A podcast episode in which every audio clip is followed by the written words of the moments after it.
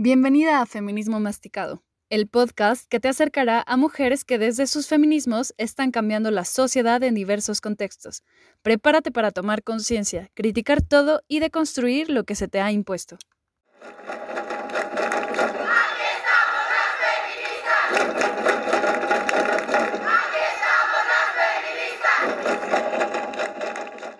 Hola, ¿cómo están? Bienvenidas al doceavo episodio de Feminismo Masticado. Yo soy Daniela Olro y les quiero agradecer primero que nada un montón porque he recibido mensajes de Ecuador, de Venezuela, de Manchester, de Singapur, de Chile, de España, de Ciudad de México, Guadalajara, Aguascalientes, Querétaro, Sonora y sobre todo de San Luis Potosí. Les agradezco muchísimo, de verdad significa mucho para mí y para todas las que estamos haciendo esto es muy gratificante poderlas escuchar y cómo se está moviendo el podcast y cómo las historias les están haciendo check a varias. Y bueno, si escuchan un ruido el día de hoy extraño, como de un señor roncando, es porque Olaf, un perro amigo, está por aquí y bueno, ronca como un señor totalmente. Eh, bueno, el día de hoy estoy muy contenta porque es el primer episodio que grabo en vivo y en directo por lo cual van a escuchar un poco de eco porque estoy en una casa que no está muy amueblada. Pero estoy también muy contenta porque tengo de invitadas a dos amigas mías, muy, muy amigas mías. Y pues pensé que no las iba a invitar y no hallaba cómo y hasta que caí en cuenta y dije, ah, qué güey estoy. Estas morras trabajan en un refugio para mujeres que viven violencia de género, entonces claro que es importante escucharlas, claro que es importante su voz y sus experiencias. Vamos a estar masticando sus experiencias, eh, sobre todo no nada más las de ellas, sino también cómo ven que las mujeres viven en los refugios. Y pues por cuestiones de seguridad no vamos a decir ni dónde están, ni qué refugio es, ni nada. Y bueno, el día de hoy me acompañan Dulce Rodríguez y May Milán. Dulce es contadora y administra el refugio y May es la nutrióloga y bueno, ella también ama la naturaleza, quiso que dijera esto. y bueno, en el refugio se encarga de todas las mujeres y, de todas las niñas y niños para que cumplan sus necesidades nutricionales y de darles los suministros para que tengan una estancia pues satisfactoria. Bienvenidas. Hola. Ay, hola. Ay, es que está muy chistoso porque nos estamos viendo la cara y, y, es pensar que alguien más nos va a escuchar y en este momento realmente solo nos estamos escuchando nosotros. Pero bueno, estoy bien contenta de que estén conmigo. Y bueno, contarles que eh, Mai, es que Mai yo le dije muy groseramente una vez que no iba a estar en el refugio, te pido disculpas, digo en el refugio, en el podcast, te pido disculpas Mai porque no me di cuenta de lo que me estaba perdiendo y te dejé ir, pero a, gran tiempo lo rescaté. Aquí estoy, aquí estoy, presente, como siempre. Y pues bueno, Dulce es la dueña de Olaf, el que está roncando. Entonces, pues gracias por los ronquidos. Disculpen. Es y, Sí, la neta sí. Oigan, pues bueno, quiero que me platiquen, no sé si eh, quien quiera ir primero. Em, acá ya dijeron que va, va a ser Dulce. ¿Cuándo es que comenzaste tú a ser feminista? Híjole, creo, creo que hay dos, dos como parteaguas, el consciente y el inconsciente. El inconsciente cuando fue desde chiquita, siempre era, eh, bueno, yo tengo dos hermanos, mi familia se conforma de que papá, mamá y dos hermanos, ¿no? Son más grandes. Y era de que, Dulce, para salir tienes que barrer, trapear y hacer muchísimas cosas y ellos era solo lavar el coche. Pues es, era como, no, mames, o sea, a mí me pones a limpiar toda la casa y él solo el coche, o sea, es una gran diferencia. Y ese es por qué ellos no pueden barrer, trapear y a mí ponme a lavar el coche, o sea, un fin de semana y un fin de semana. Creo que ahí empieza como mi lucha contra, creo que es la, la, la, primera institución con la que convivimos, que es la familia, y empieza mi lucha con ellos de que no, no, no, no, no voy a hacer nada, no voy a hacer nada, no por huevona, sino simplemente era porque se me hacía muy injusto o esta parte de que mi familia es machista, ¿no?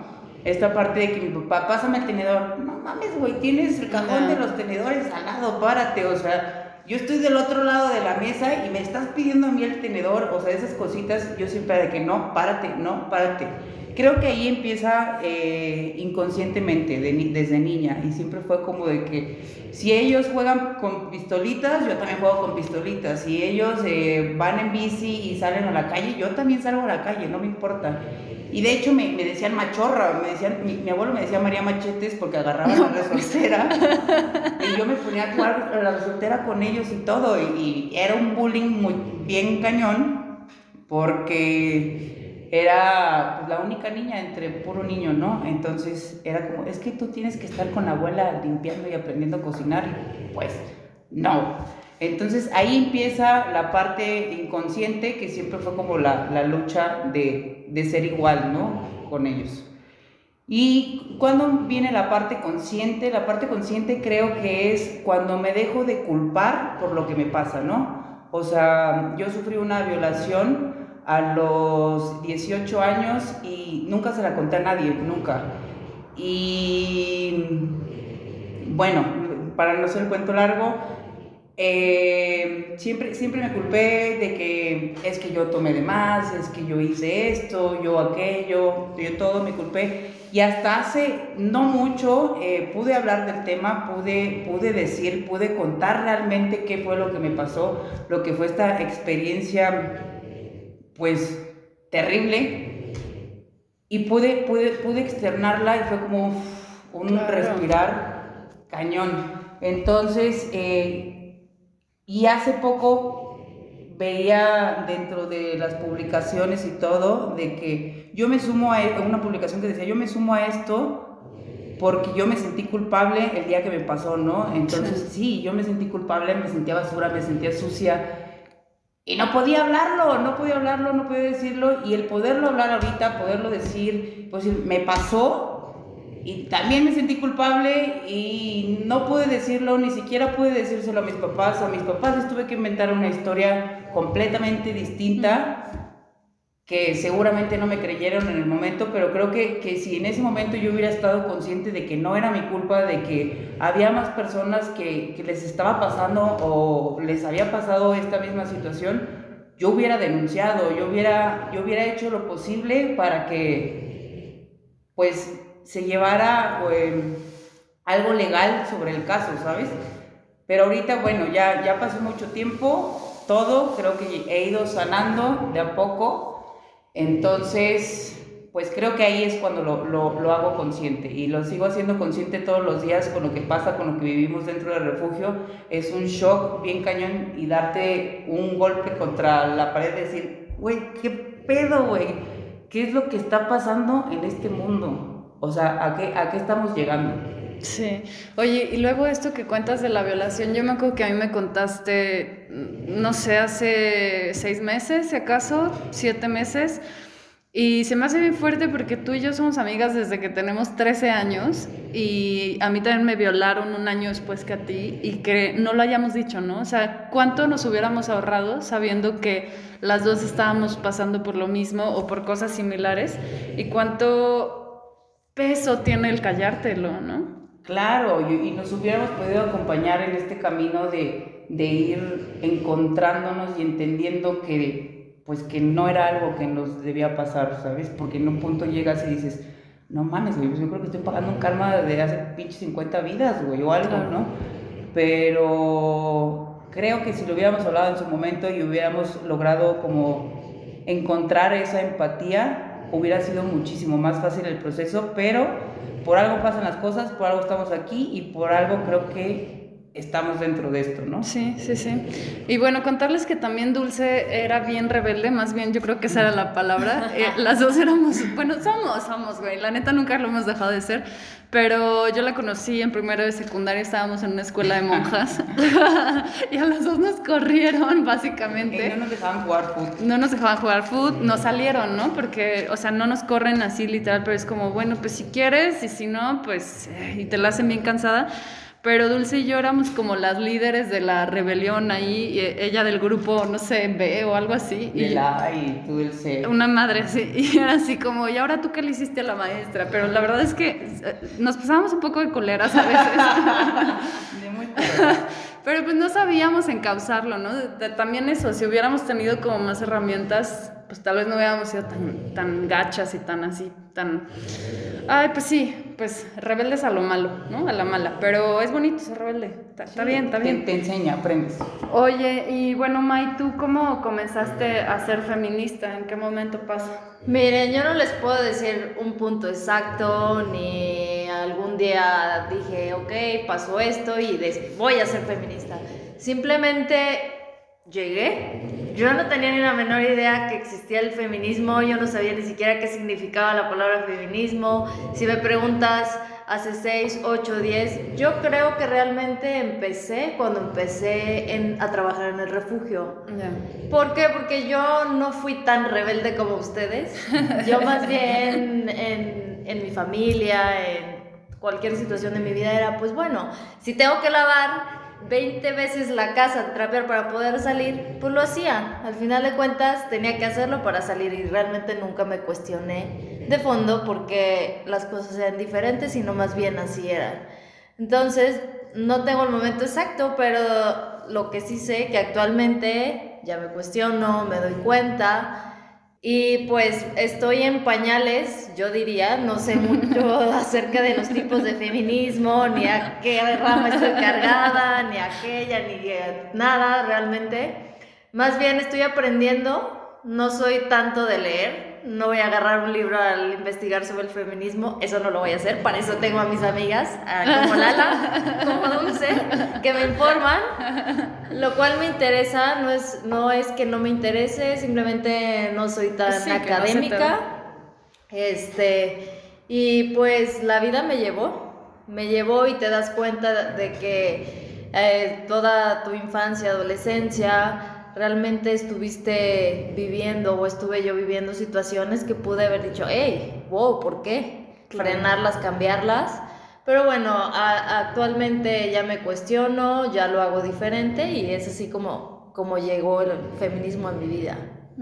Sí, y, y- y tiene mucha, bueno, a mí me checa mucho lo que dices, porque luego siento que hay como, hay como mucha inseguridad, ¿no? De entrarle a hablar o de entrarle a opinar si tú no e- eres una, como que hayas leído tanto, ¿no? Del feminismo, de los feminismos, o que no eres académica o como tal activista, ¿no? O- Exacto. sino que solamente lo vives en tu espacio y, y que estás haciendo cosas, ¿no? Y, y- y digo, estás trabajando en un refugio, Sí. entonces, o sea, básicamente desde ahí, E como dices. inclusive he ido a marchas, lo que es Lala me ha invitado, Dulce me ha invitado, he ido a marchas y ahí estoy sin siquiera saber realmente estoy ahí. A veces digo, si me llega la reportera a entrevistarme, oiga señorita, ¿por qué está aquí? ¿Qué está defendiendo? Sería la que se equivoca, este, Ah, ah, ah. ah, y la que diría, la que saldría en primera plana en los noticieros.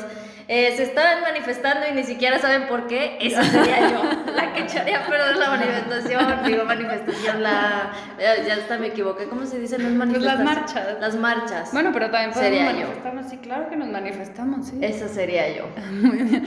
No, pero por ejemplo en el episodio pasado con Luna yo también platicaba eh, de eso con ella, ¿no? Y ella justo decía, es que no necesitamos estar en una colectiva para ser feministas y no necesitamos ser como las máximas exponen- exponentes, ¿no? Del feminismo. Y justo eso, eh, por eso yo, yo también las invité y dije, pues, o sea, a ver, no tenemos que ser todas académicas o activistas porque luego también hay, eh, justo es lo, por, ¿por qué yo hago este podcast, ¿no? Porque luego las que se quedan en medio es como, güey, ¿y, y, para dónde me hago? ¿Y, y cómo me identifico? ¿Y con quién me identifico? ¿Y a quién escucho? Y, y, o sea, y hay como mucha desinformación. Y creo que también es muy chido como reconocerlo sin sentirse mal, porque, a ver, el feministómetro, al olvidarnos de eso, ¿no? O sea, tirarlo porque todas estamos en un proceso y a todas nos toca y todas encontramos maneras. O sea, como dices, a lo mejor yo no leo, ¿no? Porque en la vida me ha gustado leer, pero tengo a mis amigas que sí leen y que me cuentan, ¿no? Eh, o, o- o tengo el podcast de feminismo Y masticado escucho. y lo escucho y digo, ah, ya, ya, ahora ya entendí. Y, y- o, o a mi novia, ¿no? A, a la Sí. Nan, que, que estuvo también con nosotros. Sí, no, a mí me van a hacer, van a hacer la, soy la típica de misógino. Hace poquito aprendí que era misógino, no tenía ni la menor idea, porque. Nan en una publicación puso la palabra misógino y yo, Nan, ¿qué significa misógino? Y me explica y todo. Así es como aprendo yo. No, pues está chido, güey. Pues, estás rodeada de las mejores. Oigan, este, pues bueno, ahora quiero eh, preguntarles, pues no sé, creo que ya más bien explicaron un poco de cómo describían su feminismo, pero no sé si ustedes quieran agregar un algo a esto, a esto. Pues yo como describiría mi feminismo, pues yo lo describiría muy mío, igual que Mayo tampoco soy académica, digo, conozco algunas eh, corrientes, no muy, muy, no estoy muy adentrada ni, ni nada de eso, pero creo que es muy primordial el cambio de mujeres para mujeres, o sea, esta lucha a mí me, me encanta completamente porque nos hace otras completamente, nos, nos empodera, nos nos cambia el estilo de vida, el estilo de pensar, el estilo de actuar, por este, este sistema en el, que, en el que crecimos, esta cultura machista, que no es solo a nivel San Luis ni México, es a nivel mundial y que te vas dando cuenta y te vas sorprendiendo de los niveles tan cañones que hay de, de, de machismo. Entonces, creo, creo que, que pues ese es mi pensar. pues básicamente eso. ¿Tú quisieras agregar algo más? Pues no, mi feminismo yo lo describiría como en pañales, en proceso de aprendizaje. Feminismo en pañales. Vaya en pañales con ustedes. ok, súper. Oye, eh, bueno, oigan más bien, eh, ¿qué perdieron y qué ganaron al comenzar a ser feministas, ya que este proceso se vuelve como más consciente? Híjole, dulce que pierde miedo completamente. Que gana autorreconocimiento y gana, creo que, que nosotras eh, formando parte de esto, nos ganamos a nosotras mismas y nos ganamos como un equipo, ¿sabes? Es como, como si ves como un dorito y tú estás, bueno, una pirámide y estás al, inicio. Y un dorito, güey. estás, en, estás en la punta. estás en la punta y atrás de ti están todas, ¿sabes? O sea, yo sé, yo sé y estoy bien consciente, y el otro día platicábamos de que en una reunión, yo le decía, la verdad es que yo desaparezco porque muchas amigas mías se dicen feministas, pero no hacen nada, ¿sabes? Y no cambian muchas cosas que me encantaría que concientizaran. Pero bueno, eh, yo les decía, si algún día me pasa algo, desaparezco, por favor, o sea, aunque ya porque sea yo, no alguien que, no conozcan, salgan, griten y hagan, ¿no? Pero entendí, o sea, con esta pirámide que te cuento que no es necesario que yo se lo diga a mis amigas, porque sé que va a haber quien salga por mí, quien salga a gritar mi nombre, quien salga a decir, fue una pinche injusticia, no mames, no le debió haber pasado, no, bla, bla, bla, bla, bla, que es como lo que comentamos, de que nos pasó, no sabíamos y ya teníamos personas atrás. Y que esto, esta lucha viene desde muchísimos años atrás y creo que los avances ahorita han sido impresionantes y la verdad es que, que, que me siento contenta de haber ganado a, a, la gente que todavía no tengo el placer de conocerla, pero que vamos conociéndola como, como va avanzando, ya sea en marchas, ya sea en movimientos, ya sea formando parte de, del refugio y que sabemos que, que, van a salir, que van a estar y que si el día que yo llegue les cuente, o sea, no, no sé, espero que nunca me vuelva a pasar, va a haber quien esté conmigo, va, va a haber quien, quien, quien, me saque, va a haber quien me escuche, va a haber quien lo entienda sin que me haga sentir culpable.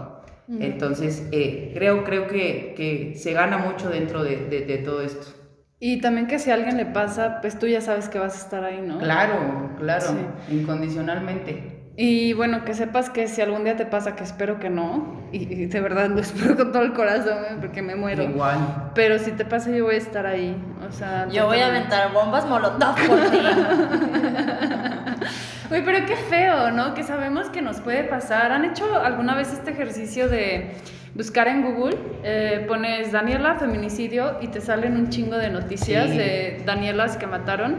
O por ejemplo, Nunca yo lo he hecho, pero por sí, ejemplo, a mí sí. me pasó cuando entré a trabajar al refugio, los primeros meses, y no te estoy hablando ni uno ni de dos, a lo mejor los primeros seis, yo veía un hombre viniendo, o sea, hacia ah, claro. mí, caminar hacia mí en la calle normal y yo decía, me va a secuestrar, sí, me sí, va a golpear, me va a matar, o sea, tenía, de tanto, tanto, tanto que escuché y que me claro. di cuenta que existe, me entró un miedo inconsciente del hecho de solo ver un hombre caminar Sí. hacia mí. Ay, sí, I feel you.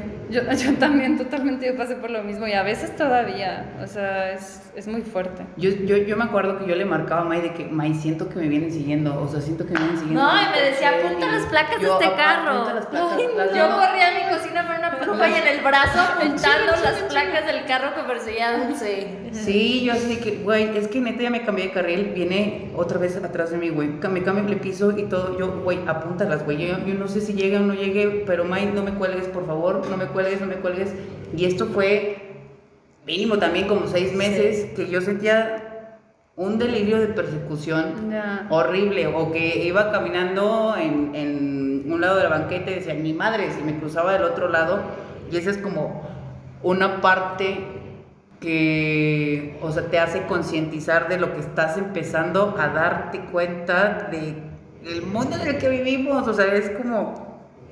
Sí, No sé, y además para- es que ustedes no nada más cargaban con, con la conciencia de la violencia que se vive en el país o en la ciudad, sino que también cargaban con, con la responsabilidad, ¿no? Y cargan con, o sea, un poco con la responsabilidad de todas las mujeres que están refugiadas ahí, que están en un lugar seguro, que no se puede decir dónde, que tienes, o sea, ni siquiera yo sé dónde trabajan, güey, o sea, en la vida me han Sí. dicho y digo, y no, y no me pongo intensa, ¿no? Pero es como, cómo llegar, no se sabe y todo es así como muy cuidado, porque justo también en México convergen el crimen organizado, ¿no? Y también Claro. las, eh, pues, las fuerzas policíacas que están metidas también en el crimen eh, organizado. Y es pues bien triste porque se convergen muchas cosas a la vez y, y- y se vuelve como una violencia pues más... Le, le diría a Sayak Valencia el capitalismo gore y la necropolítica de México, ¿no? Como la política de la muerte y Sí. todo lo sangriento y toda la sangre y todo, o sea, como todo muy explícito y, y todo esto tiene que ver pues también con el narco y eso. Eh, tú, Mai, ¿cómo, eh, bueno, regresando a la pregunta, después de esta bomba. ¿verdad? De información así, de que nos agüitamos, y de, chale, chale, sí, qué mal pedo. Este, bueno, ¿tú qué pierdes y qué ganas? al Yo creo que perdí, perdí lo que viene siendo vivir en el mundo de los borreguitos.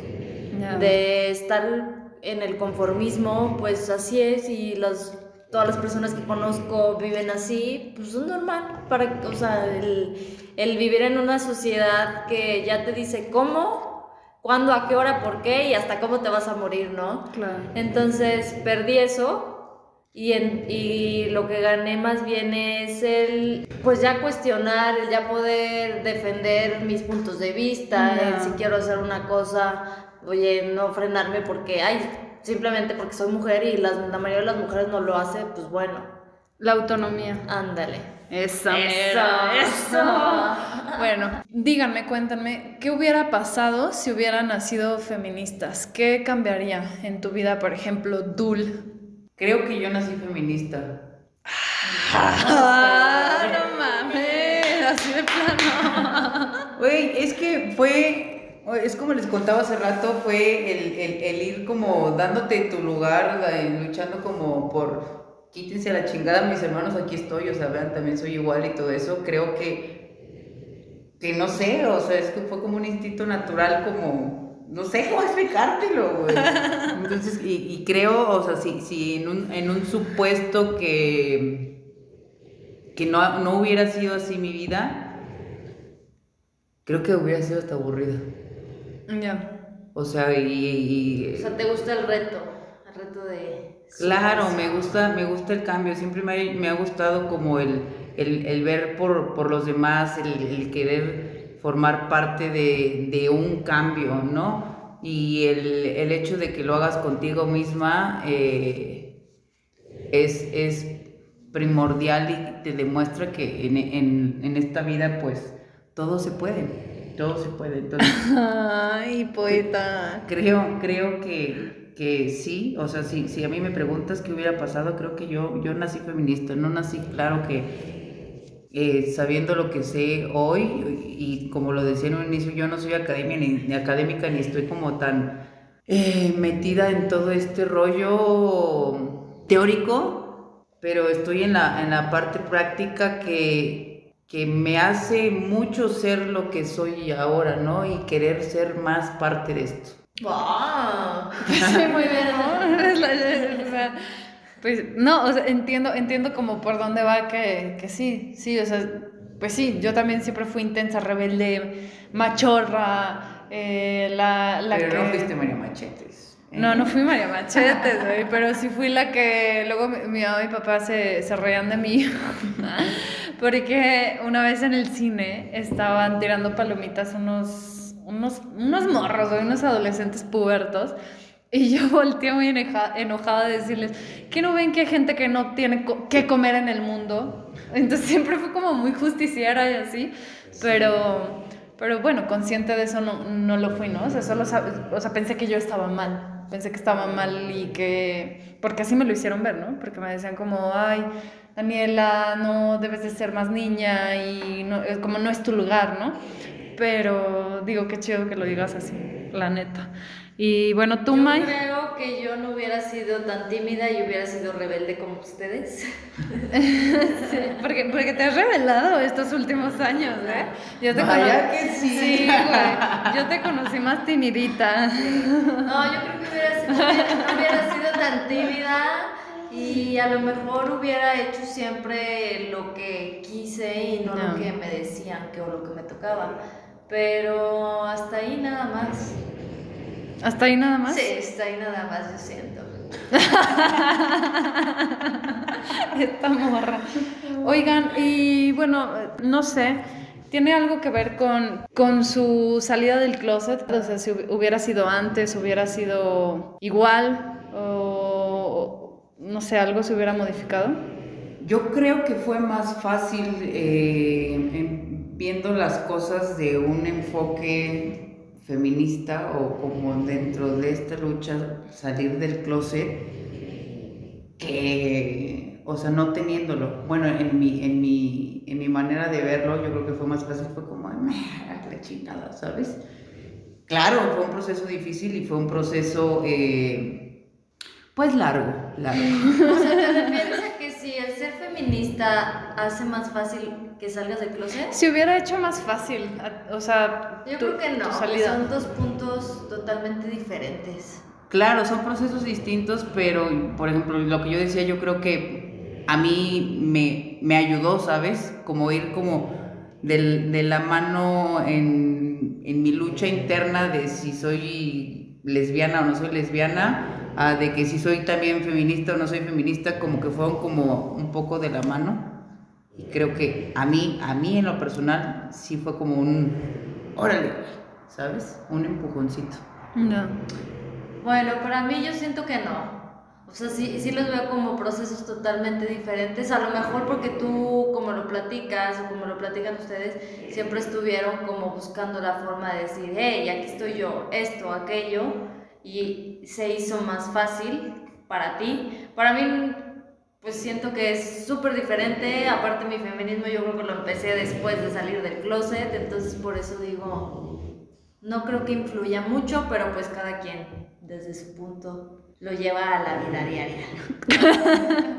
Oye, yo esto llegué a pensar como en mi manera inculta de ver las cosas de que, güey, las feministas son lesbianas, a huevo, güey. Ay, no, yo nunca, nunca pensé así, fíjate. Sí, porque luego también está esa creencia, ¿no? Que, que Claro. todas las feministas somos lesbianas y pues... Y pues no. Y pues no. Y te puedes rapar y pues no. Y pues no. Y te pueden decir vato, machorra o como Dulce Señor, que dice... joven, Ah, caballero. sí, ahorita, la verdad es que pe- pedimos una pizza y, y a Dulce le dijeron, sí, caballero, no, caballero. Siempre por mi voz. Bueno, ha- caballero. ha sido, joven, eh, buenas tardes, señor eh, o señora. Ya es como, bueno, pues ya dígame señora de problema. Porque señora sí eres, ¿no? No soy una señora. Ay, bueno, pues eh, pasando al tema, me gustaría saber ya, eh, pues adentrarnos más a lo que es eh, su trabajo con- en el refugio y con el refugio. Y me gustaría saber qué impacto ha tenido en ustedes trabajar con mujeres y para mujeres, porque bueno, trabajar con mujeres es que todas sus compañeras, o por lo menos la mayoría supongo, son mujeres, y para mujeres, que es para otras mujeres, ¿no? Que no son en sí sus compañeras. Entonces, creo que muchas veces estamos como acostumbradas a trabajar con hombres y con mujeres, o como que es la normalidad, y en el momento en que llegas a, a lo que te decían que, era imposible, ¿no? Porque las mujeres compiten, las mujeres envidian, las mujeres hacen dramas y llegan a un lugar donde son puras mujeres y además trabajan para otras. ¿Qué sucede? ¿Qué impacto? Ay, mira, bueno, eh, tú me conoces de chiquita y sabes que siempre he sido de que eh, un poco altruista y de que querer hacer y bueno, que formamos parte de algún grupo que quería cambios, ¿no? Y que quería ayudar a las personas y todo. Yo, yo trabajaba en, en un despacho, literal era trabajo de oficina, muchísimas horas, em, de estar sola con mis audífonos, trabajando sin que nadie me molestara, no nada. Llego al refugio y en mi oficina estamos cuatro personas, ¿no? O bueno, normalmente estamos tres pero estamos cuatro personas y me costó muchísimo trabajo como, una, personalmente adaptarme como al ruido y que me estuvieran hablando y como que tenía que estar acá de que, ay, güey, ¿qué pedo? ¿Qué, qué, qué está pasando? Y no entendían, ¿no? Y, y, en la oficina donde, donde yo estoy, eh, escucho muchas cosas de rebote, ¿no? Lo que son los, los testimonios de, de las señoras y me acuerdo la primera semana que llegué, yo dije, güey, ¿en qué pinche Rosa de Guadalupe estoy, güey? No mames. Dije, güey, esto no es verdad, güey. Esto, esto es peor que la Rosa de Guadalupe. Yo decía así, que, güey, ¿en qué momento les va a caer ahorita la rosa o así? ¿Qué, qué está sucediendo? El airecito. Sí, claro. Y me impactó, me impactaba muchísimo escuchar historias eh, tan fuertes como... A mí, me impactó eh, un testimonio así de que no se podía sentar la señora, ¿sabes? Del nivel de violencia que vivía. O sea, y no solo sentarse, estaba completamente golpeada y todo. Y me acuerdo mucho que mis, mis primeros, yo creo que mi primer mes tenía pesadillas, volvía, eh, bueno, entro al refugio, yo no había hablado de, de mi violación y soñaba otra vez con, con, con el momento, soñaba, eh, me soñaba en sus testimonios que yo era la que estaba corriendo, escapándome por el monte, que yo era la que brincaba de casa en casa para poderme escapar y salvar mi vida. Soñaba muchísimo eso y me levantaba. Entonces tuve, tuve yo creo que como tres meses de que no dormía, dormía como dos horas y me parecía increíble, me parecía sumamente increíble que que estuviera pasando esto, ¿no? Que fuera, que fuera algo como tan, tan al lado mío y ver los golpes, ver lo que decían, ver los llantos, ver a los niños, conocer los testimonios de los niños, conocer los testimonios de las señoras, me rompía. Había muchas veces de que yo escuchaba el testimonio y me quería levantar agarrar a golpes algo, no podía, o sea, no podía yo decir que es que tengo mucho coraje, tengo mucho coraje, o sea, si yo hubiera estado ahí, yo hubiera reaccionado de una manera muy violenta. Y a mí, a mí, eh, eh, eh, eso, bueno, a mí me costó mucho trabajo, me pesó mucho y lloraba mucho. Lloraba mucho, buscaba la manera de, salirme a la oficina y me iba a llorar. Había testimonios que no, que hasta la fecha no se me olvidan, creo que los tengo muy, muy, muy presentes pero el impacto de darme cuenta de esta vida real y esta vida tan culera en el entorno en el que vivimos está cabrona, está cabrona. No te puedo decir qué impacto porque me sigo impactando todos los días. Me sigo impactando con cada testimonio, me sigo impactando con cada historia, con cada cosa y me siguen dando ganas de llorar. Claro, ya, ya, ya a nosotros nos, nos digo, yo creo que todas las personas que, que, trabajan en esto deberían de tener cierta atención psicológica. Digo, a lo mejor no todos tienen la fortuna. Eh, empecé a ir al psicólogo, empecé a trabajar conmigo, empezó todo mi proceso y fue cuando fue como un salir del closet de mi violación. Cuando empecé a hablarlo y todo, ese impacto tuvo en mí que pude empezar a trabajarlo. Yo creo que yo llegué al refugio no por algo, yo llegué para algo y llegué creo que para trabajar en mí completamente y sanar esta parte en la que yo me culpaba, en la que yo decía, no mames, pues es que tú la cagaste, ¿no? Es que tú, tú hiciste esto, tú aquello, ¿no? Y darme cuenta realmente y viéndolo como externo, lograrlo ver externo y darme cuenta que la historia que yo me había pintado, que yo, yo me había convencido, no era esa, había sido una historia completamente distinta a lo que yo viví. Ese impacto tuvo en mí, en, en mí que pude, pude hablarlo, pude, pude decirlo, pude, pude contar mi testimonio, ¿sabes? Pude, pude decir, güey, no, no, no eres tú, no eres tú la que está mal, no eres tú la que lo, que sea, ¿sabes? Entonces creo que ese impacto tuvo en Dulce completamente llegar al refugio y me sigue impactando, sigo aprendiendo y yo creo que cada señora que llega te hace trabajar muchísimas cosas, desde la paciencia, la transparencia, el agradecimiento, el amor, te hace trabajar todo completamente. Entonces yo creo que nunca dejas de aprender y ese es el impacto que va dejando en mi vida. O sea, no, no fue cuando llegué, sigo teniendo impactos diariamente. Me gustaría recalcar que aquí en, o sea, en lo que nos compartes hay dos cosas bien importantes que, que surgen desde los feminismos o desde el feminismo, que es que lo personal es político, que tú en el momento en el que entras te das cuenta que lo que, tu, lo que te sucedió a ti le sucedió también a estas mujeres y te das cuenta que no es tu culpa, sino que es algo común y feamente normalizado, ¿no? Porque pues no es normal, más bien está normalizado. Y la otra cosa que te das cuenta es que, bueno, creo que es de tus privilegios.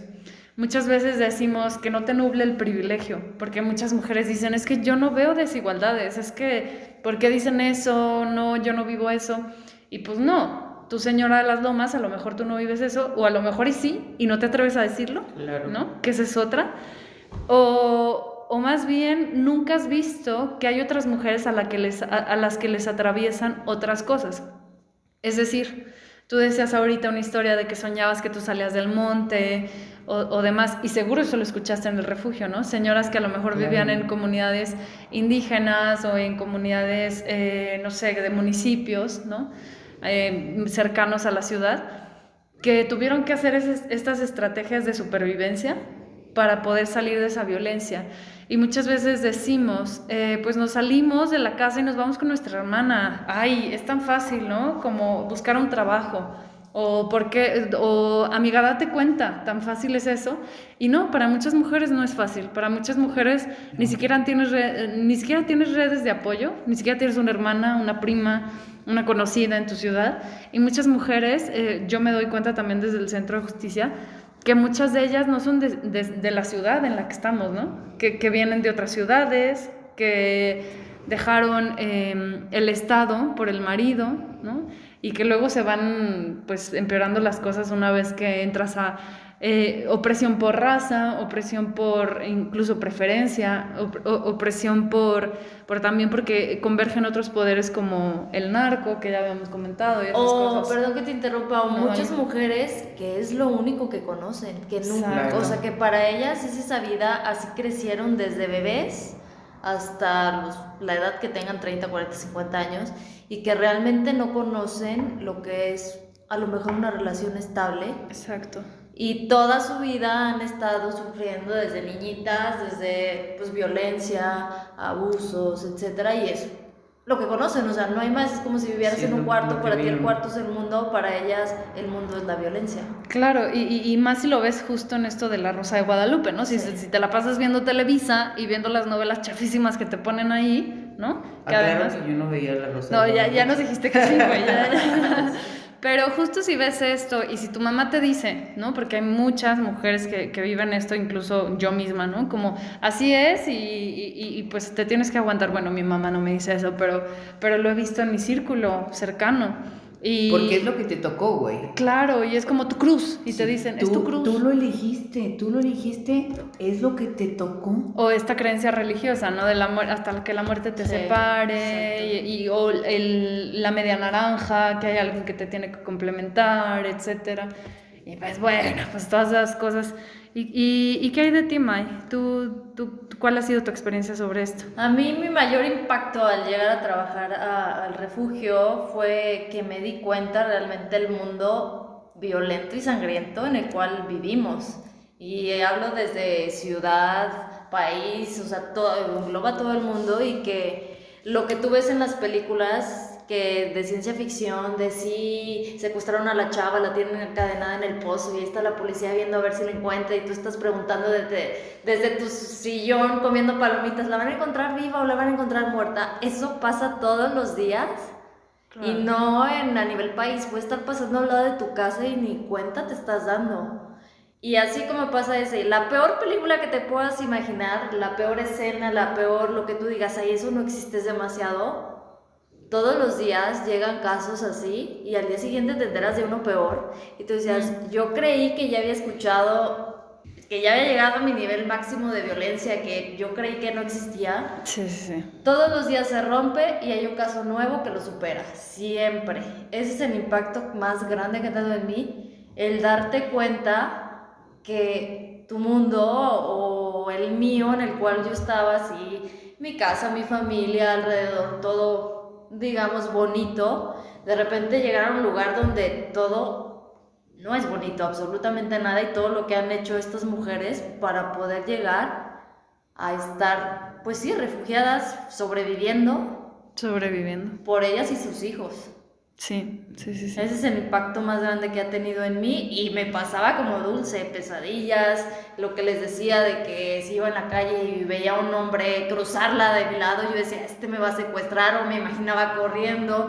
Incluso en mi mente yo ya tengo un plan de qué pasaría si algún día se meten a mi casa, yo ya he idealizado, de, idealizado, imaginado este, no, pues voy a correr esta parte aquí, voy a hacer esto, aquello, o si algún día me pasa en la calle, Incluso le decía a mi novia el otro día, es que me he visto practicando de repente de la nada, aunque la gente me vea como la loca, hacer un sprint en tacón, si voy en tacón, en tenis, en chancla, de 200 metros para ver el alcance que tengo en caso de que un día me encuentre en peligro. A ese grado he llegado yo. ¿Neta lo has hecho? No lo he hecho, lo he pensado. pero me lo he imaginado.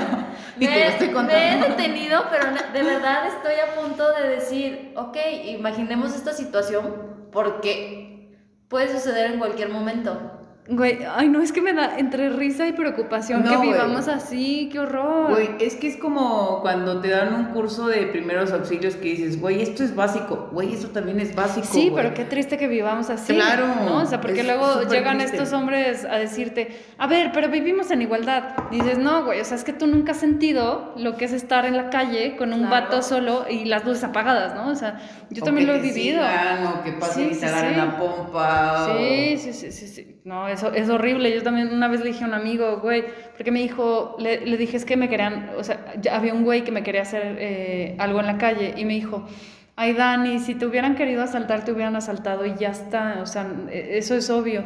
Y, digo, y me dice, ¿y qué, ¿y qué, es lo peor que te puede pasar? Que te quiten un, eh, tu celular y yo, eh, no.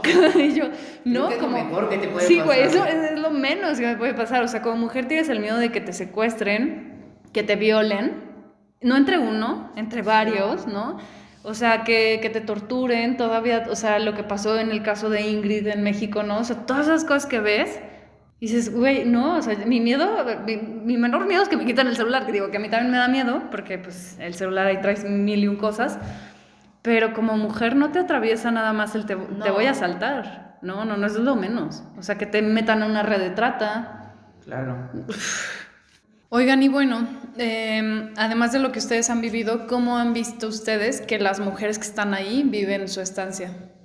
Yo creo que existen diferentes procesos, pero claro, llegan muchas mujeres que llegan con la resistencia y como con la incredulidad todavía de como de estar ahí o de llegar ahí pero con el tiempo vas viendo su avance y como su evolución y te impresionas, o sea, cómo les cambia la cara, cómo se transforman completamente, hasta físicamente, ¿sabes? De que, que el cambio de look y todo, cómo, cómo, cómo van creciendo y cómo van hablando de una manera distinta a como, a como llegaron y, y se sienten más, más vivas, más, más ellas entonces, eh, para mí ver, ver, ver eso es muy, muy gratificante. Claro que hay casos en los, en los que regresan o no, digo, es, es parte de, de, todo esto, pero ver que, eh, están estas mujeres que dicen, güey, voy a salir adelante, lo voy a hacer, lo voy a lograr porque yo puedo, porque yo quiero y porque me lo merezco y que lo logren, te muestra mucho y te, te enseña mucho. Claro. Yo creo que, que te- lo que te decía del aprendizaje, aparte como de aprender de esto, de los feminismos y de lo que, en lo que trabajamos, te enseñan mucho las señoras. Te enseñan también, te enseñan paciencia, te enseñan lo que te decía, amor, te enseñan muchísimas cosas. ¿Cuánto tiempo es que están ellas ahí en el refugio? No hay un límite de tiempo porque Ok. ellas, eh, no sé, su proceso puede durar una semana, dos meses, tres meses, ocho meses, depende de lo que dure su proceso y ella o dentro de este proceso se le encuentre una red segura para que ella pueda salir o se le vaya como encaminando a tener esta red segura y salga y ya no corra riesgo, ya no la estén persiguiendo o que se vaya de San Luis y todo. Todo depende de este proceso. También cuánto dura lo legal, cuánto dura lo psicológico. Bueno, porque cabe, cabe aclarar que en el refugio se les da atención educativa, psicológica, eh, pues, psicología a las, a las mujeres, psicología infantil, el área de salud, eh, existe trabajo social, que es como toda la parte de logística. No sé si se me olvida alguna. Claro, la mía. Ah, claro, la tuya. Oye, la nutrióloga, ¿qué pedo, güey? ¿Quién les da de ¿Quién se comer? encarga de la alimentación? Yo pensé que, que duraban como cuatro meses, pero claro, ahorita que dices, depende de cuánto dure el proceso legal. Sí. No mames, pues Y échate ahí también años. depende de la disposición de la usuaria. Nosotros Claro. le llamamos usuaria. Hay quienes deciden, a nadie se tiene por fuera de su propia voluntad en el refugio y hay quien pudiera decir, no quiero estar aquí. Claro. Y bueno, pues eh, obviamente todo el equipo del refugio pues trata de eh, aplicar o de más bien decirle qué beneficios tendría, que se dé cuenta por esta parte, por aquella, este, por la custodia de los niños, etcétera, muchísimo, lo, todo lo que puede ganar al quedarse en el refugio y todo lo que puede perder al poner un pie afuera y regresar a la realidad que tiene, porque hay quien decide No hacer. Llegué hoy y mañana me voy. Ya. Y claro que es difícil, yo creo que es muy difícil. Imagina- imagínate tú, Lala, que llegas a una casa y tienes 10 roomies con hijos. No mames, güey. Claro, claro, claro, claro que está cañón. O sea, yo me he imaginado y me he puesto muchas veces en el lugar así de que, oye, llego al refugio porque es lo único que me va a salvar, es lo único que, que, que tengo en este momento, Sí, ¿sabes? es como, está cañón, está cañón, o sea, verlo de la parte de la usuaria llegar y llegas y ya hay 10 señoras ya todas súper adaptadas, o adáptate, entrale a esto, entrale quita aquello, sigue tu proceso, lucha contra todo lo que vienes, lucha contra sentimientos, lucha contra emociones, es súper difícil para, para una, una, una persona llegar, para una mujer llegar y, y- encontrarse, pero la verdad es que yo creo que el refugio, y- y no es porque trabajemos ahí, considero que es uno de los mejores porque el trato es bueno, les dan comida buena, sus menús son buenos, es limpio, es todo, o sea, y yo que estoy en la parte administrativa te puedo decir, nos desvivimos porque tengan, aunque sea en- en- en su estancia todo, todo lo que se les pueda dar, ¿sabes? Quiero aquí interrumpir un poco. Imagínense actualmente ustedes en la cuarentena. ¿Cómo se sintieron al estar encerrados en sus casas? ¿Con Al- quién algunos tuvieron que regresar a casa de sus papás, con sus hermanos, no pudieron pagar la renta y de repente te encierras, no puedes, bueno, sí puedes salir al súper, necesidades básicas, al inicio como lo hicimos al 100%, ahora entraron crisis nerviosas, Sí. depresión, muchas, ¿no? Ahora imagínate, es, es lo mismo, es llegar a un lugar en cuarentenarte, si lo quieres poner así. Claro, te van a ayudar en tu apoyo psicológico, legal, psiquiátrico, bla, bla, bla, bla. Pero es la misma sensación. Yo me comparé al inicio de la cuarentena dije, ahora entiendo más lo que se siente estar en un lugar encerrado. Digo, yo estaba en mi casa, iba a trabajar, pero ahora imagínate ellas llegar a un lugar con desconocidas, con niños, unos lloran, unos gritan, unos te empujan, Ya. este, las actividades que no estás acostumbrado, todo el shock que trae, perdón que interrumpí, pero era como, No, no, es una como plática. para que, parte de- es parte es como para que, porque para mí era muy fácil decir, pues, ¿por qué no se pueden adaptar tanto si solamente les toca hacer muy poco y reciben a cambio mucho? Pero en el momento que inicia la cuarentena ya me tocó estar, no dejé de trabajar, pero tres días seguidos encerrada en mi casa dije, Sí, no es lo manches. mismo. Pero yo estoy en mi casa con mi mamá. Ahora ellas están en su Exacto. casa con 30, 40, 50, 60 personas No, y más. es, y es, eh, o sea, es renunciar a tu vida, ¿no? Es como dejar tu chamba, dejar tu casa, dejar tu familia, si es que tienes en ese momento ahí. Y es como ir a adentrarte a una vida con otras 10 desconocidas, con sus hijos e hijas, ¿no? Y digo, creo que también esto es bonito, creo, no sé, ustedes me dirán, porque a lo mejor ellas llegan y saben que no son las únicas que están sus- o sea, pasando por esto Claro. y encuentran como red de apoyo en otras, en sus historias y se reflejan, pero también ha de ser una chinga estar viviendo con otras 20 personas, o sea, no sé cuántas personas sean como en total en el refugio, ahorita me cuentan, pero exacto, o sea, no tener tu espacio, ¿no? O sea, nosotras lo vivimos cuando fuimos a, a algún campamento Claro. y compartir el baño con otras 40 personas es un desmadre. o sea, Literal es así, imagínatelo como un campamento. y un así. campamento de meses, no manches. Claro. Es una chinga. Y no, y no es justo. O sea, yo, yo, yo soy de la idea que los refugios no deberían de existir, pero tienen que existir. Claro, son fundamentales. Yo creo que, que, eh, o, o sea, es- esta parte de, de- de lograr de poner, ponerte en la parte de, bueno, en el lugar de la usuaria es fu- fundamental para que no pierdas la visión de lo que estás haciendo, para lo que lo estás haciendo y lo que, el resultado que hay. Yo creo que a mí me es sumamente admirable cuando empiezan cuando dicen, sí, ok, se acaba, aquí se acaba, órale, y empiezan completamente de cero, es como, güey, qué valor. Sí, no mames. O sea, no cualquiera, o sea, y, y es, es muy admirable y ver el, el proceso que, que, que ellas llevan y cómo van evolucionando lo que logran, cómo evolucionan psicológicamente, cómo evolucionan salud, cómo evolucionan todo. A mí me parece su- sumamente increíble su estancia dentro del refugio. Claro, hay casos muy distintos y hay casos de todo. Entonces, pero yo veo la parte buena. Preguntabas de que cuánta, cuánta gente hay. Normalmente son alrededor de 20 núcleos familiares. eh, y son que 60, 70, 80 personas dentro del refugio. No manches, muchísima gente. Sí. ¿Y el espacio es grande o...? Sí, sí, es Sí, grande. sí, sí, es grande. O sea, el espacio es suficiente para contener a, toda, a todos A esos núcleos familiares.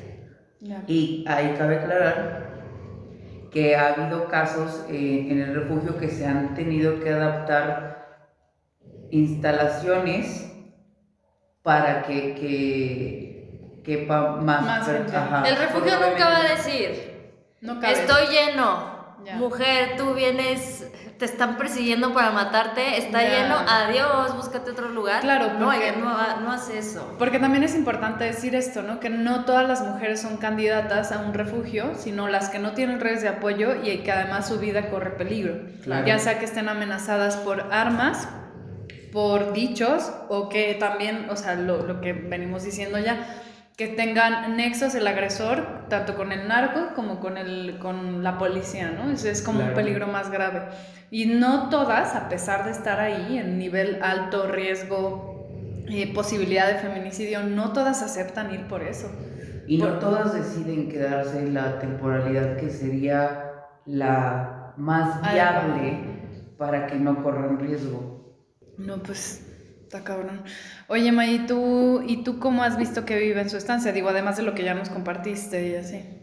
Pues a mí lo que me impresiona mucho, porque yo tengo contacto con ellas desde que llegan, yo soy quien les apoya con otorgarles ropa, productos de limpieza, etcétera, todo lo que la usuaria y sus hijos o hijas necesitan para su estancia. Se nota muchísimo lo que dice Dulce, eh, la forma anímica, este, el estado físico en el que llegan y tú al paso del tiempo les, les cambia la cara a los niños, eh, las señoras, eh, como dice Dulce, cambio físico, cambio de imagen, eh, están contentas con los talleres, les interesa superarse, unas empiezan a estudiar, otras empiezan a, a, por ejemplo, a trabajar. Entonces es muy, es muy padre cuando se dan estos casos. También tenemos los otros tipos de casos en los cuales pues no se avanza, pero este... Te muestra, te muestra esta parte, te muestra esta parte de, de de querer es poder, simplemente. Y, el empezar a desarrollar ellas esa parte del amor propio y que de verdad se permitan trabajarlo, te, te, muestra mucho, te enseña mucho. Claro, eh, te enseña mucha fortaleza, ¿no? O sea, como que dices, o sea, todo lo que está pasando esta mujer y, y la ves cómo avanza, es, es increíble. Y aquí es donde yo digo que es muy importante el apoyo, más bien el apoyo, el trabajo que hacen eh, las psicólogas, porque siento que si no hubiera departamento de psicología, pues sí, hay apoyo legal, pero realmente la persona no se autoanaliza y no empieza a hacer cambios internos para evitar llegar o salir y volver a regresar al mismo círculo. Claro, como generar conciencia de lo que está pasando. Ya. Oigan, y, y bueno, ¿por qué creen que es importante que existan estos refugios? Es muy simple, porque salvan vidas. Salvan vidas y aparte, eh, a mí me gusta creer esto, cortas el ciclo en el cual pues tus hijos, más bien los hijos de las usuarias, crezcan y sigan viendo lo mismo. Y a lo mejor la usuaria dice, ok, ya entendí que esto está, que no es mi culpa, que yo lo aprendí así, que yo lo estoy viviendo, que me tocó así, pero puedo frenar y puedo cambiar para que mis hijos no arrastren o no este, sigan estos mismos patrones, ¿sabes? Claro, claro, como lo que decías hace rato, ¿no? Si es todo lo que conoces, pues, o sea, no basta con, con, saber que puedes cambiar, o sea, necesitas tener también las oportunidades y si, no, y si nadie te las muestra, si nadie te dice existe esta otra vida, claro. esta otro, este otro pensamiento o esta manera de ver la vida, pues si nadie te lo dice, tú vas a seguir ahí mismo, ¿no? Exacto. Y, digo, lo importante que es que también en los refugios no solo están las mujeres, sino también sus hijos y sus hijas. Así es. Oigan, y bueno, ¿cuál ha sido su... Mm, primero vámonos con la mejor, no, con la peor experiencia, para, terminar con lo mejor, porque luego ¿Con la peor experiencia. Híjole, híjole, híjole, híjole, varias, varias. ¿Quién quiere empezar? Yo creo que, que, la peor experiencia para mí es todos los días darme cuenta del incremento de casos hacia las mujeres, ¿sabes? O sea, y a los niños y niñas. Y el nivel tan cabrón de violencia, o sea, no sé, supongamos empezaste en, en nivel 2 y ahorita, bueno, yo voy a cumplir 4 años, digo, ¿qué pero cada vez va creciendo, aumentando, aumentando, aumentando y, y, te parece sumamente increíble. Yo creo que esa es mi, mi, mi peor experiencia, darme cuenta de esa parte de, de, de, en el mundo en el que vivimos, en, en la situación en la que estamos y, y, cómo en lugar de que vaya retrocediendo va evolucionando. O sea, es como más, más, más y, y eso a mí me, me, me, impresiona mucho y creo que esa es mi, mi peor experiencia de, del día al día. Que es como constante, ¿no? O sea, que no es como una situación en específico, pero... Uf, pues es que... Y justo se está haciendo mucho trabajo para terminar con esto, pero luego hay teorías que dicen que es como... Como los hombres se encorajan más de ver que las mujeres se están empoderando, pero pues no es culpa de nosotras, o sea, es más bien como un mecanismo de... de no sé, de venganza tal vez, pero también de cómo se van reconfigurando todas esas violencias y configurando con otras situaciones como pobreza, como narco, etcétera. Y bueno, ¿y, tú, May? ¿Cuál es tu peor? Pues mira, eh, yo podría decirte que de las, peor, de, mi- de las peores experiencias que he tenido, más bien de los peores sentimientos, es cuando quieres ayudar a todas. Y a lo mejor escuchas y te acercas. Yo convivo mucho con las usuarias, entonces hay momentos en los cuales terminas sabiendo muchas cosas de su vida, porque terminan platicándolos, a veces se desbordan, se doblan contigo y entonces yo no soy psicóloga, yo no tengo, en algún punto tienes que dar una pequeña contención y a lo mejor me pasa con una y luego con otra y luego con otra y luego dices, quiero ayudar a todas, pero realmente es darte, el, darte cuenta o darme cuenta que pues no puedes ayudar a todas. A lo mejor pues apor- te aportes tu granito de arena, pero lo que decida hacer la usuaria fuera del refugio no es tu problema. Y si a lo mejor tú hiciste todo lo posible para que, no sé, una usuaria con sus hijos, etcétera, y a los dos meses, eh, porque se les hace seguimiento, te enteras que regresó con su Mm, agresor. ¿no? Dices, ¡uta! O sea, ¿cómo? Si en el refugio pusimos todo, hicimos todo, ya estaba, la señora estaba decidida y de repente, ¡pum!, se cae, se rompe. Dices, bueno, Sí. ese es como el peor sentimiento, yo creo, el saber que estás haciendo tu trabajo, pero que al final a veces, porque no siempre, a veces estamos hablando de las peores experiencias, este, no siempre se logra el objetivo y que y saber que no es por el trabajo que todas y todos, porque también hay hombres en el refugio, Ujú. trabajadores hombres, hicimos. O sea, ya no depende de nosotros. Eso. E- e- Es el sentimiento de impotencia, ¿no? Sí. Puta, sí, sí. sí, para mí también ha sido lo peor que, y más yo como Estado, ¿no? Porque yo soy una trabajadora del Estado, el querer ayudarlas a como del lugar y no poder hacerlo porque no hay lo suficientes herramientas. Yo creo que lo triste es darte cuenta que tiene las herramientas, pero al final Ella. de cuentas ella no quiso. Exacto, que yo no creo, quiere. Yo creo que, o sea, si hablamos a nivel económico, eh, ves como las situaciones de la señora, sí, sí es una situación sumamente difícil porque llega una señora y con cuatro hijos que nunca ha trabajado en su vida y empezar a trabajar y, ok, ya no tienes quien te apoye eh, o quien sea proveedor, ahora paga renta, paga escuela, paga esto, paga todo. Cre- Creo que eso es difícil, pero creo que toda mujer tiene las herramientas para lograrlo y, y que regresen y que en- en- veas como el potencial que tiene la señora, que dices, es súper buena para vender, es súper buena para, no sé, hacer chambritas y que las pueda vender, para cocinar, para esto, y que terminen regresando, eso es muy triste, muy, muy triste, porque creo que, que yo, yo Dulce, creo que to- toda mujer tenemos las herramientas para decir, a la chingada, puedo y mira, como sea, me meto un trabajo, me meto dos, me meto todo, y yo sé que tienen muchos topes, porque no hay redes de apoyo, ok, los hijos son de los hijos, ok, los tienes que dejar cierto tiempo en no sé, la guardería o esto y todo, eso es difícil y, y- y logro ser em- un poco empática, digo, porque no, no, no, nunca he estado en la situación, pero creo, creo, yo sí creo que toda mujer tiene las herramientas para decir... Pero estás "Bueno, ya hablando de la peor pues". experiencia, porque hay muchas que sí lo hacen.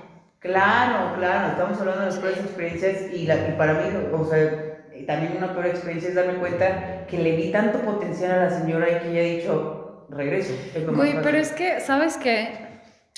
Te voy a tener que contradecir. Y no va a ser la primera vez ni la última vez que haga. Pero es que no manches, eh, a nosotras nos ha pasado, güey. O sea, digo, yo soy una mujer con, con todo el potencial del mundo, tú también, güey. Y te he visto tirada, y te he visto muy tirada. Y, y decir, no puedo sin esta persona, o, o es que no soy nadie, es que no me la creo, ¿no? Y aunque, aunque yo te vea a ti, que, que tú eres lo máximo, y tú no lo ves, Güey, na- nadie, Nadie puede más. hacer eso, o sea, Claro. nadie puede hacerlo, ¿no? Y es parte de entender que no vamos a empoderarlas nosotras, sino que les vamos a dar todas las herramientas y, o, o las herramientas que podamos, porque no, sí creo que no todas tienen las herramientas, la neta, o sea, como May Sí, decía, O sea, si toda la vida has vivido así y te han dicho que así es el mundo y en, en la tele ves lo mismo, ¿no? Y en el radio escuchas lo mismo y, y sales y tu vecino está pasando por lo mismo, pues dices, güey, no hay de otra, ¿no? No hay de otra. Y, y, y llegas y te dan, no sé, talleres tres meses y, y te sientes bien empoderada y de repente sales al mundo real y dices, ah, no mames, ¿y, y, y quién me cuida a mis niños y a mis niñas? Y, y la lana no me alcanza, ¿no? Claro. Y, y, y luego me doblan los turnos y luego no sé qué. Y, y a lo mejor tienes las herramientas para vender, pero no para mantenerte emocionalmente estable. Aquí entra una parte muy padre del refugio que cuenta con oficinas externas, en el cual se les sigue dando apoyo psicológico una vez que salen. Porque el ir con tu psicólogo es un proceso, todos sabemos Sí, que o las no personas que hemos ido a terapia o que vamos, sabemos que en una semana no arreglas tus pedos. No, lineal, nada, nada. Entonces, se le sigue brindando, es algo que a mí me gusta mucho, se le sigue brindando toda la misma, eh, el apoyo igual con los psicólogos, etcétera, una vez afuera. No es como que se sueltan, ok, tú ya saliste del refugio, Claro. vale, dale para adelante, mujer luchona y tú puedes, sino se sigue apoyando todavía una vez que la usuaria está fuera. Ya es decisión de ella seguir o no seguir. Sí, sí, pero, pero totalmente también te entiendo cómo es el sentimiento de... Y yo lo veo con las abogadas del centro también que dicen, ay, y, se- y de repente, ¿qué tienes? Es que le acaba de otorgar el perdón a este güey, ¿no? Y es alguien que- Claro, que, intentaron matar y muchísimo no coraje". mames, güey, todo el trabajo que hemos hecho. Pero exacto, es entender que eh, justo en la autonomía que deseas tú, Mai, como aprendí a tomar decisiones por mí y a ser consciente de eso, pues que también otras las tienen que tomar Sí. y que no podemos ser ni sus mamás, ni sus hermanas, ni, ni- o sea, ni cuidarlas eternamente porque también ellas tienen que tomar la decisión de, de qué camino van a agarrar, ¿no? Y, pues, No sé, es bien complicado. o sea, Muy es complejo, muy. Creo que es un, un- un constante aprendimiento, pero sí, sí, o sea, también estoy de acuerdo de que si no todos tenemos las, las herramientas emocionales para decir, "Ah, huevo", y todo, pero yo sí creo que todos, todas, perdón, podrían. Ah, de que podemos, podemos, claro, pero pues como dices, son altibajos, ¿no? Claro. Luego yo me siento bien chida y de repente, no sé, o sea, amaneces y dices, güey, no soy nadie, ¿no? Claro. O, o terminas con un mal vato y luego dices, ¿cómo si yo ya estaba tan empoderada? Y de repente terminas en una relación nefasta, etcétera, o con una mala bata, ¿no? Porque digo, también existe, ¿verdad? Oye, y digo, oigan, este, ¿y cuál es eh, la mejor experiencia, digo, para cerrar con algo bonito?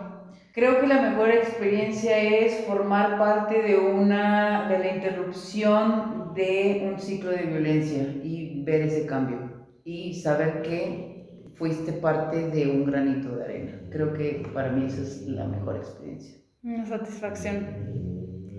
Sí, es ver los casos de éxito y en lo personal, eh, a mí me pasa mucho cuando las usuarias ya egresan, los hijos o hijas, este, normalmente me entregan cartitas. Ah. Así de Mariana, muchas gracias por esto, tal, tal, la quiero mucho, agradezco, me hizo ver. Y a veces ni por aquí me pasaba que pude tocar este, el alma de ese niño y te deja una cartita. Y no recibes una, recibes 10, 15 de, de que de verdad se van con mucho agradecimiento, tanto los niños como las, las usuarias. Porque luego yo también una vez te escuché decir como, no, pues yo solo les doy de comer y solo les doy lo que necesitan. Y güey, eso es, o sea, Ah. e- esencial en la vida, ¿no? O sea, comer, alimentarte y que te den cariño. Y siento que Claro. tú, o sea, tu chamba es dar cariño y cuidar. Pues sí, es cuidar que no les falte nada, cuidar que estén contentos. Si algún día a alguna usuaria se le antoja preparar un menú porque resulta que va a ser el cumpleaños, siempre estoy abierta y trato de que lleven, pues sí, un, un, un día a día sencillo, divertido, Que sea satisfactorio. que sea satisfactorio y que si algún niño no ha probado la nieve, vamos a pedir nieve para que pruebe la nieve, ¿sabes? Cosas así trato de hacer. La hada madrina. Ay, pues bueno, me, me, gustó mucho escucharlas hablar de esto. Creo que nunca me había detenido a hablar tanto de esto, ¿no? Luego nos juntamos a echar desmadre o a subir cerros. Eh, o, o, ya no nos juntamos, ¿no? Por la pandemia. Yo, de hecho, ahorita yo estoy en tapabocada aquí, no crean, no crean. Luego me paniqueo bien duro. Pero, eh, pues bueno, les agradezco mucho haber estado conmigo y haber aceptado el, el grabar este episodio con, conmigo y compartir sus historias y sus experiencias, porque creo que neta, neta, y se los digo, y no se los digo porque, para que suene bonito en la grabación, no, se los digo neta, creo que están haciendo un cambio las dos, ¿no? Desde sus lugares y luego una piensa que siendo contadora o nutrióloga a lo mejor no va a lograr un cambio muy distinto, ¿no? Porque luego normalmente las nutriólogas es que para verte delgada y las contadoras que para ganar dinero o para lo del SAT, güey. y de repente ves que, que no, que pueden estar en otros lugares y que pueden estar contribuyendo a la sociedad y a un cambio y sobre todo a mujeres que como ellas en algún momento dijeron, no puedo, no hay más. Y de repente ven que sí, ¿no? Y tenerlas a ustedes supongo que también como refugiada es ver a, a, mujeres exitosas, ¿no? Fregonas y que están bien empoderadas y que les piden nieve un especial. y pues muchas gracias. No sé si quieran agregar algo más. No, Lala, muchísimas gracias a ti por, gracias. por tomarnos en cuenta y formar parte de, de, tu proyecto. Un proyecto muy, muy bonito y pues que estamos muy orgullosos de ti. y te queremos. Ay, ya, tontas. Me dieron ganas de llorar. Ay, yo las quiero muchísimo, de verdad sí. Ay, bueno, pues e, e, ellas son May Milán y Dulce Rodríguez, eh, dos de mis mejores amigas. De verdad las quiero mucho. Muchas gracias por, por haber estado grabando conmigo. Y pues bueno, yo soy Daniela Olro, muchas gracias por escucharnos. Eh, les recuerdo que nos pueden seguir en redes sociales y también ahora activé una manera de mandarnos mensajes de voz. Pueden eh, buscar en anchor.fm o Anchor o Anchor, como quieran decirle, eh, y ahí pueden ah, eh, grabar un mensajito y yo lo podría postear en, en, el podcast si ustedes así lo desean, que me cuenten de dónde son, de dónde nos escuchan, cómo les ha impactado el podcast, qué les gustaría escuchar, eh, etcétera, etcétera, etcétera. Muchísimas gracias y hasta la próxima.